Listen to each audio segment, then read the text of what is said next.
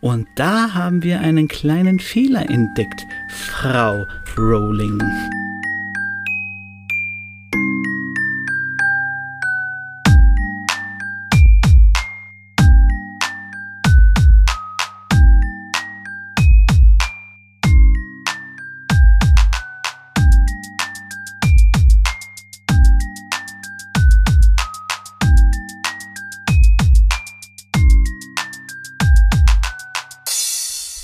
Herzlich willkommen, meine Damen und Herren, zu Potters philosophischem Podcast-Programm. Ähm, mein Name ist David, ihr kennt mich auch als Bangering Dave und wir sind in Kapitel 3 von Harry Potter und der Stein der Weisen. Dieses Kapitel heißt Brief von Niemanden. Das Kapitel ist relativ schnell erzählt.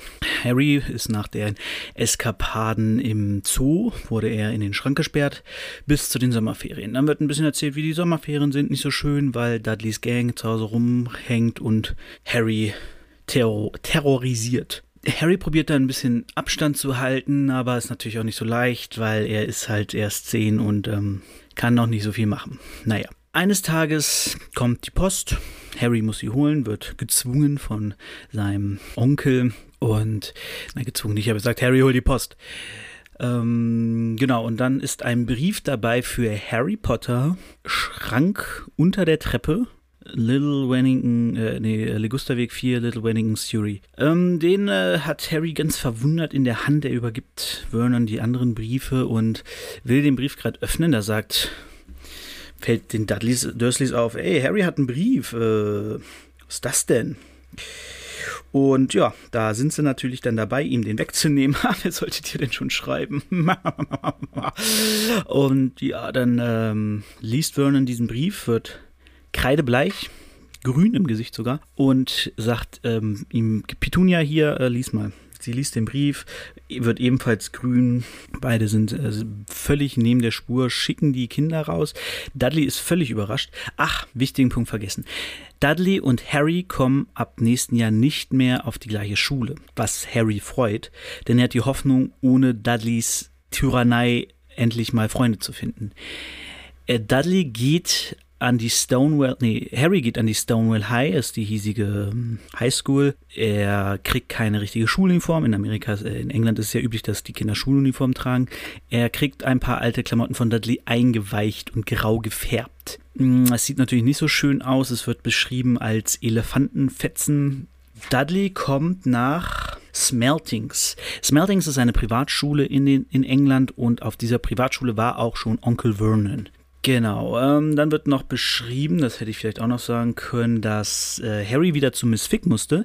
Die hat sich aber geändert, denn Tante Petunia ist mit Dudley die Schuluniform für Dudley kaufen gegangen, dann musste er zu Miss Fick und die hat sich geändert. Die wurde ganz lieb, die hat ihm Fernsehen gucken lassen, alten, ekligen Kuchen serviert und Harry durfte da theoretisch machen, was er will. Denn Mrs. Fick ist über ihre, eine ihrer Katzen gestolpert und seitdem ist sie nicht mehr so der große Katzenfan. Nur so eine Randinformation. Genau, dann kriegt Harry den Brief, sie werden blass, schicken beide raus. Dudley hat zu seiner Schuluniform einen äh, Rohrstock, den er seinen Vater gegen den Kopf haut, als er rausgeschmissen wird. Denn er kann nicht damit umgehen, dass seine Eltern sagen, dass er den Raum verlassen muss. Das ist für Dudley eine neue Erfahrung. Er ist sehr sauer auf seine Eltern. Er ist äh, verdutzt. Harry und er kabbeln sich dann am, am Schlüsselloch, um mitzukriegen, was die da jetzt drüber reden, über diesen Brief. Und äh, sie sagen so viel wie, sie haben, wie, wie kann es sein, dass sie wissen, wo er schläft? Weil sie halt explizit den Schrank erwähnt haben in dem, in, auf der Adresse.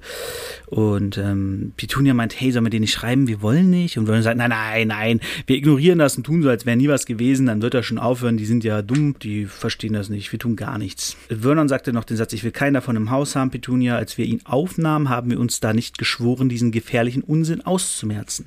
Also sie sehen Harry tatsächlich, beziehungsweise seine Zauberfähigkeiten, sehen sie als gefährlich an. Später kommt dann Vernon in, äh, Harrys Schrank. Harry sagt sofort, ich will meinen Brief. Er sagt nö. Dann äh, schickt er ihn nach oben und Harry bekommt das kleinste Schlafzimmer im Haus. Und zwar Dudleys Restezimmer, sag ich mal. In diesem Zimmer ist alles drin, was Dudley nicht wollte. Ein alter Fernseher, seine kaputten Sachen, äh, der Computer, der nicht mehr funktioniert und jede Menge Bücher, weil Dudley natürlich nicht liest, denn Dudley ist ein Vollidiot, wie wir immer wieder gesagt bekommen durch die Blume. Genau. Ähm, Vernon rückt aber nicht damit raus, was wer das was von Harry will, sagt, hat, hat sich in der Adresse geirrt, falsch adressiert, war ein Fehler, sagt Harry. Ja, genau. Deswegen stand mein Schrank auch drauf. Ne? Am nächsten Tag kommt ein weiterer Brief, äh, auf dem steht Harry Potter im kleinsten Zimmer im Haus. Diesen Brief muss Dudley holen, denn Vernon ist auf einmal ein bisschen netter zu Harry. Sie werden scheinbar beobachtet. Offensichtlich hat Vernon Angst vor denen. Scheinbar will er sich bessern. Er gibt Harry ein größeres Zimmer. Er lässt ihn, lässt Dudley die Post holen statt Harry. Also da ist eine minimale Besserung in der Behandlung zu merken.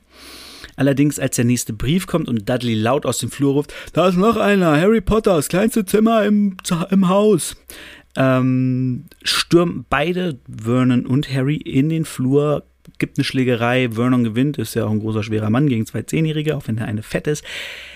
Und dann macht er den Brief natürlich wieder kaputt. Ja, Harry will sich daraufhin runterschleichen nachts und den Postboten an der Ecke abfangen. Sein Onkel hatte aber eine ähnliche Idee oder hatte die Idee, dass Harry diese Idee haben könnte und schläft vor der Tür. Harry dreht ihm dann nachts ins Gesicht. Daraufhin fängt Vernon an, den Briefkasten zuzunageln und dabei Biber Butzemann zu summen. Also scheinbar dreht Vernon hier ein bisschen durch. Er wird langsam verrückt aus Angst vor dieser, diesen Briefschreibern. Die wissen natürlich, worum es geht, ne? aber ich erzähle es jetzt mal so. Das wird immer schlimmer. Ähm, die, die Briefe kommen durch die Eier, die vom Milchmann übers Fenster gegeben wird, weil die Tür ja zu ist.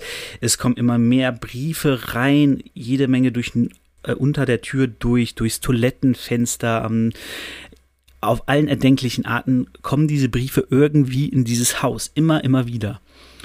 Und dann ist es irgendwann Sonntag und Vernon ist mega happy, sagt, hey, keine Post am Sonntag, Leute, richtig geil. Und dann rastet es richtig aus und das ganze Haus wird, nein, das ganze Haus wird nicht geflutet, das war im Film. Im Buch ist es aber so, dass tatsächlich durch den Kamin auch jede Menge Briefe reingeknallt kommen. Und äh, aber wirklich reingeknallt, die waren irgendwie geknüllt und sind Leuten gegen den Kopf geflogen. So. Und daraufhin sagt Vernon, ihr packt eure Sachen, fünf Minuten ist Abfahrt, nimmt mit, was ihr könnt. Und dann hauen wir ab. Dudley hatte die Idee, er nimmt seinen Fernseher und seinen Videorekorder und äh, ich glaube, sein PC wollte er auch noch mitnehmen. Alles Mögliche mit. Vernon hat ihn daraufhin ein paar geballert und ihn ins Auto geschickt. Vernon ist nicht mit Sch zu Spießen aufgelegt und auch nicht zu seinem kleinen Duddy-Schatz. Da wird er richtig sauer, wenn der ihn jetzt ähm, nicht direkt hört. Wobei Vernon da vielleicht auch merken könnte, dass seine Erziehung bisher nicht die beste war. Denn dann würde Dudley einfach auf ihn hören und nicht solchen Quatsch machen, wie ich nehme meinen Fernseher mit. Naja, jedenfalls fahren sie los. Sie fahren und fahren und fahren. Immer wieder dreht Vernon sich um und also dreht sich nicht um, er dreht den Wagen um und fährt in eine Richtung, und er nuschelt Sachen wie, ich muss sie abschütteln, ich muss sie abschütteln. Also ziemlich ähm, durchgedreht, der gute Mann. Dann kommen sie an bei einem Hotel, ein relativ schmuddeliges Hotel, dort übernachten sie. Am nächsten Tag kommt der Hotelier mit einem Brief, dem besagten Brief, und sagt, äh, ist einer von Ihnen Mr. Potter? Und dann kriegt er den Brief und drauf steht Mr. H. Potter, Zimmer 17, Hotel am Bahnblick, Cockworth. Ja, davon hatte er einige Schubkarren voll scheinbar. Die Dursleys und Harry fahren dann natürlich weiter zum nächsten. Irgendwann bleiben sie an der Küste stehen. Vernon steigt aus, die Familie bleibt im Auto. Dudley fängt an zu weinen, meint, es ist Montag, heute kommt doch meine Lieblingssendung. Harry fährt dann, warte mal, wenn heute Montag ist, dann ist ja bald mein Geburtstag. Und da haben wir einen kleinen Fehler entdeckt, Frau Rowling. Denn, wenn ich das jetzt nicht falsch recherchiert habe, ich recherchiere es jetzt vor Ort noch einmal für euch. Wir haben das Jahr 1991 und es müsste Montag der 30. Erste sein, äh, siebte sein, denn Harry hat bekannterweise am 31.07. Geburtstag und das sollte ein Dienstag sein. Und im Juli war der 31.07.1991 ein Mittwoch. Also, ein kleiner Fehler, da hat die Rowling irgendwie falsch recherchiert oder war im falschen Jahr, vielleicht dachte sie auch, sie wäre 90. Man weiß ja auch nicht ganz genau, wann sie dann dieses Jahr festgelegt hat, wann es spielt. Ne? Das wurde ja erst im letzten Band wirklich offenbart, als man die Grabsteine von Lily und James sieht, wo dann drauf steht Todestag 30.10.1981.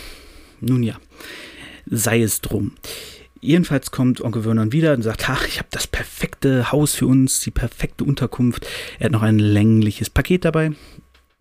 Das sollte erst im nächsten Kapitel wichtig werden. Und dann fahren sie an die Küste, rudern übers stürmische Meer. Nee, sie werden gefahren übers, nee, sie rudern, genau, sie, sie fahren übers stürmische Meer. Und es war ein Sturm brach an und sie waren in der Hütte und es pfiff. Es war eine alte, modrige Holzhütte auf einem Felsi, auf einer felsigen Insel mitten im Meer. Dort gab es ein Schlafzimmer, in das die Dursleys gegangen sind. Es gab ein Sofa, auf dem Dudley geschlafen hat und äh, ein Boden, auf dem Harry sich es gemütlich machen konnte. Sie aßen zum Abendbrot Cracker mit Käse, glaube ich. Und äh, das einzige Feuer, was sie hinkriegten, war ein, ja, ein Feuer aus dem Plastikmüll der Cracker. Was natürlich nicht brennte. Oh, Vernon machte dann einen ganz guten Witz, weil er sich ja gerade so sicher fühlt. Jetzt bräuchte ich einen von diesen Briefen. naja.